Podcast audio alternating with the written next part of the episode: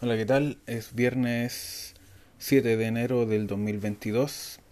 Primer podcast que grabo del año. Eh, son las 10.49 de la mañana. Em, acabo de salir de un cacho, resolver un cacho de la pega, así que ahora tengo un poco de tiempo para respirar y, y aprovecho de, de grabar eh, este capítulo. Eh, bueno, el año nuevo fue el fin de semana pasado, así que yo creo que la mayoría ya está, ya, ya está con la euforia disipada y se ha, dado cuenta, se ha cuenta de que en realidad este es un giro más al sol y que las cosas se mantienen más o menos igual.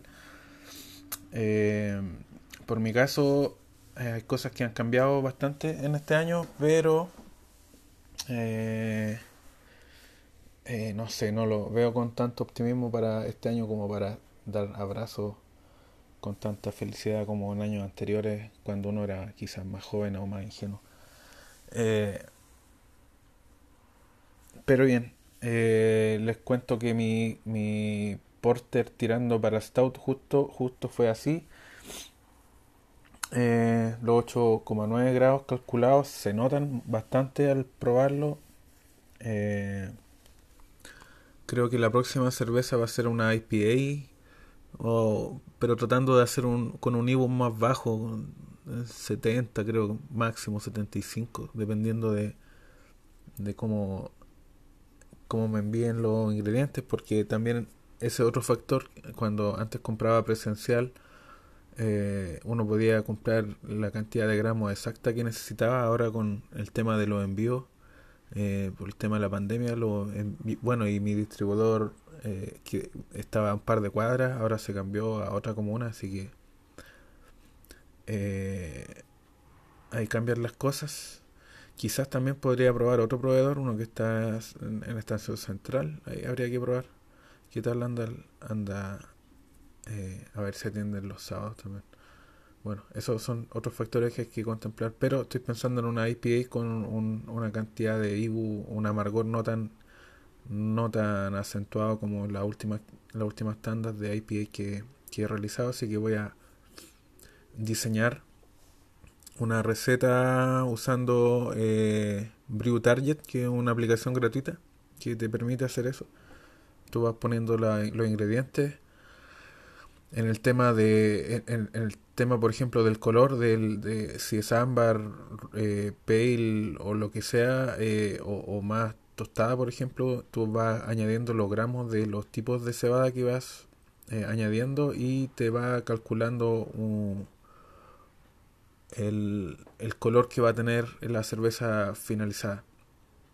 No solo el color, también en el amargor, si tú añades los gramos de, de lúpulo y, si lo, y el tiempo que los va a tener, por ejemplo, si, si lo pones 60 minutos hirviendo, 15 o 5 o 10 o si lo añade al, al, al dry hopping, también te contabiliza, te da un cálculo aproximado de cuánto IBU va a tener al final, cuánto amargor va a ser. Hay, distintas, hay distintos enfoques, hay gente que dice que el, el, el IBU solo se calcula en la primera añadidura cuando comienza el, el hervor, pero otros lo añaden, eh, lo, lo calculan también con los eh, lúpulos que se añaden después en las etapas que son más de, de sabor o aroma, porque no es binario, no es como, como que si le añado al principio va a ser solo amargor y si lo añado al final va a ser solamente aroma, es más bien un tipo de slider, potenciómetro, algo así, no es no es tan sólida la diferencia, no es tan eh, no está en blanco y negro la cosa. Eh, pero bien, esa será, esa es mi planificación. Ahora todavía me falta, bueno, ya no compré para este fin de semana, así que yo creo que podría, aparte que tengo un asado mañana, así que creo que el próximo, la próxima semana ya estaría con, con el tema de la, de mi propia versión de una IPA y quizás aproveche también de, probar otros otros lúpulos que no he usado nunca, por ejemplo el dorado, amarillo. Bueno, lo que encuentro en realidad en este nuevo probador, voy a hacer varios cambios para la próxima receta. Eh, así que eh, los que me siguen en Instagram, los, estoy, los invito. Eh, bueno, a partir de la próxima semana voy a empezar a subir fotos porque en realidad no tengo tanta actividad en Instagram. Subo las fotos al momento que hago la cerveza, al momento de embotellar. Eh, no pongo posteos diarios así como una cervecería comercial. Más que nada lo hago al momento que hago que hago la cerveza o que, que, hago cualquier proceso. Aprovecho de tomar una foto y la subo, pero no tengo ese eh, ese management eh, ¿cómo se llama? esa, esa pega de trabajar especializado en las redes sociales no, no le hago mucho eso igual no me quejo eh, solamente es un pasatiempo así que tampoco mi idea es ser influencer ni siquiera un suggester o algo así nada estaba viendo un, un artículo de, de América Retail sobre la gran competencia de cerveza que hay en Chile. Pero leyendo el artículo es puro bla bla, en realidad. Eh, porque en realidad es un duopolio, o sea, tú puedes ver mucha competencia de cerveza, eh, pero, por ejemplo, Baker, Corona, Báltica, Stella, eh, Budweiser, todas son de Cervecería Chile, que es, en el fondo es Ambev, y el resto es de CCU. Esos serían los dos. Eh, recién se está metiendo en el tema cervecero Viña Concha y Toro eh, con Miller, Estrella Dam y Cross. Eh, pero no, no, no mucho más. El resto del artículo se enfoca en otros temas que no son cerveceros, por ejemplo, pisco y cosas así. Entonces, en el fondo, en Chile eh, hay un duopolio de, cervezas, las que son más grandes, la CCU y la Ambev, o Cervecería Chile, como le quieren llamar. Y quedaría, el resto quedaría en, eh, según en la misma cross, en el crossbar dice que el resto del 1% sería artesanal. Y de ahí va a estar difícil la cosa en todo lo que es pyme en realidad, así que Vamos a ver qué pasa porque, bueno, el tema de la inflación primero, hay muchos factores eh, que influyen a la inflación y eso te hace bajar el, el poder adquisitivo para sobre todo para las cosas que vienen importadas el dólar está súper alto también así que el lúpulo eh, se va también se importa ahí se va a nacional pero pero si tú quieres, por ejemplo, una cara Munich o algo así, tiene que ser importada. Ah, acá hay equivalencias, pero no es lo mismo. Si es que tú quieres hacer, por ejemplo, una verdadera receta alemana.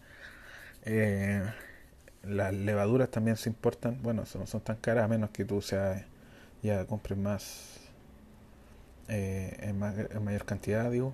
Eh, pero yo creo que el mayor costo va a ser el lúpulo eh, el tema de los envases también podría afectar, aunque acá hay una hay cristalerías propias, pero no sé bien cómo se maneja el tema de, de, las latas, por ejemplo, de las latas de, eh, de aluminio.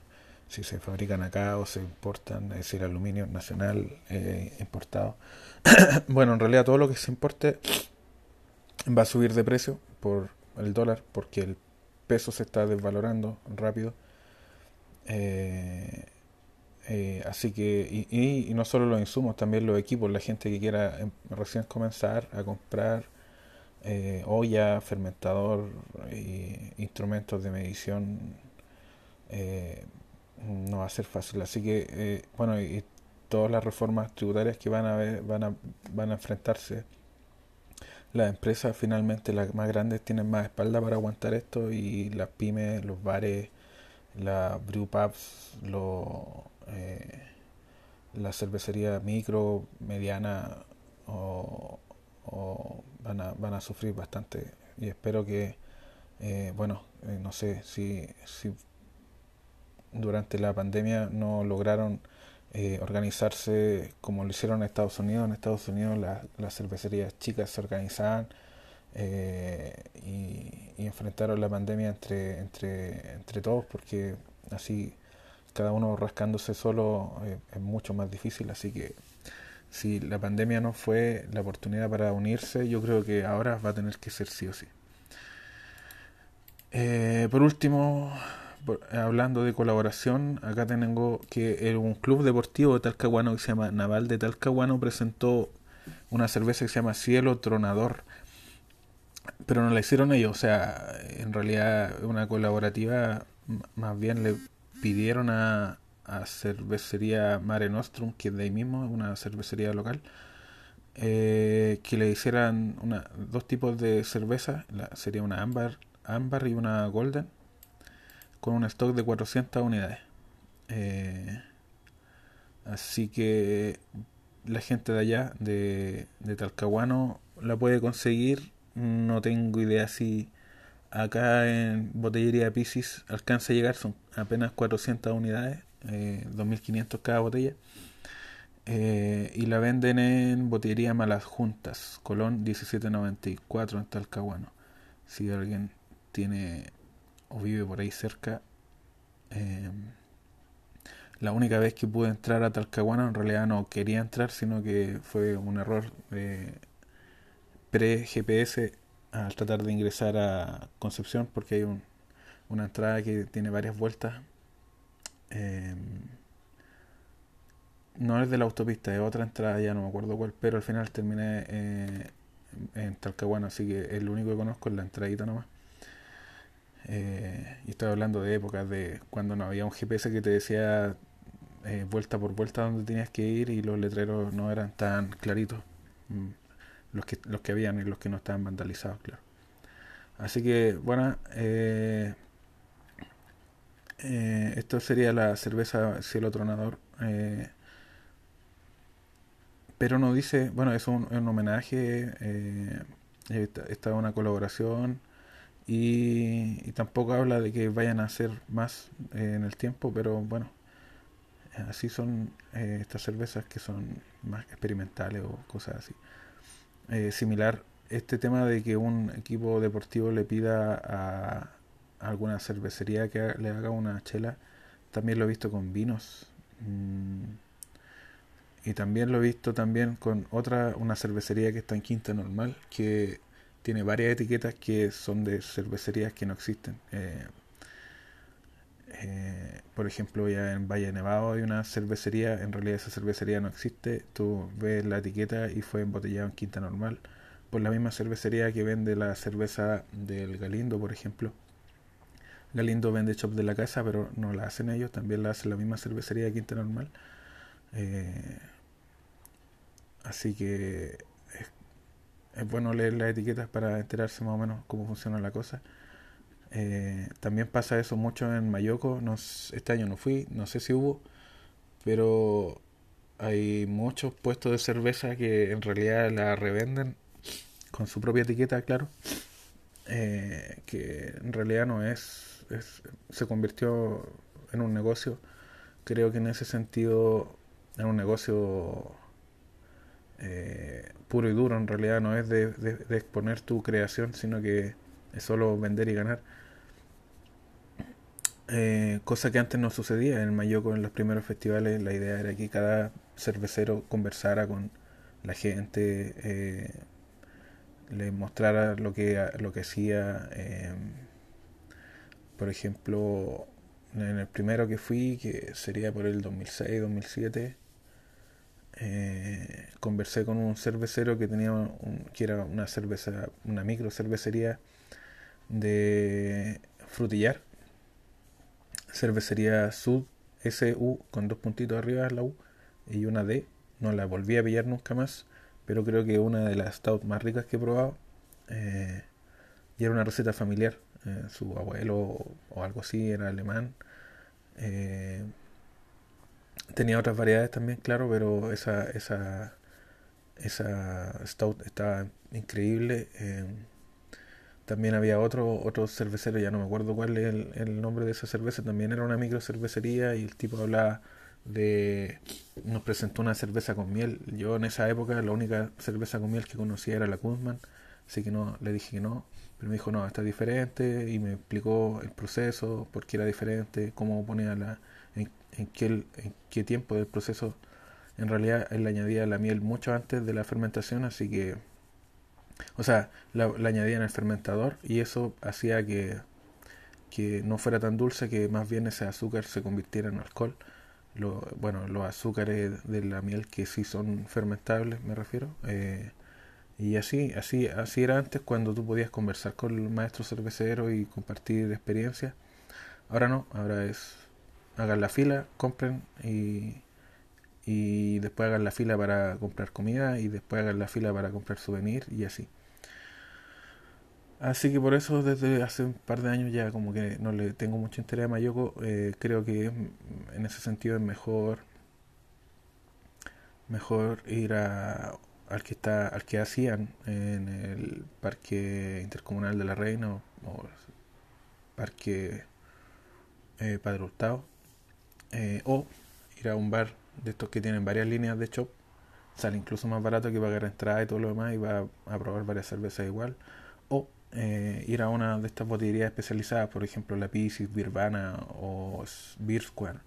Hay varias más que ya no recuerdo en este momento, pero hay varias cervecerías o botillerías que son especializadas eh, y que a la larga te, te, sale más barato. Ah, de hecho, en Antapped, eh, antes de fin de año del 2021, alcancé a tener alcancé a tener mil cervezas distintas a mis haberes, bueno, de las que alcancé a, añadir en mi aplicación Antapped, en mi cuenta Antapped, desde el año 2012 que tengo esa aplicación, así que tampoco que sea un...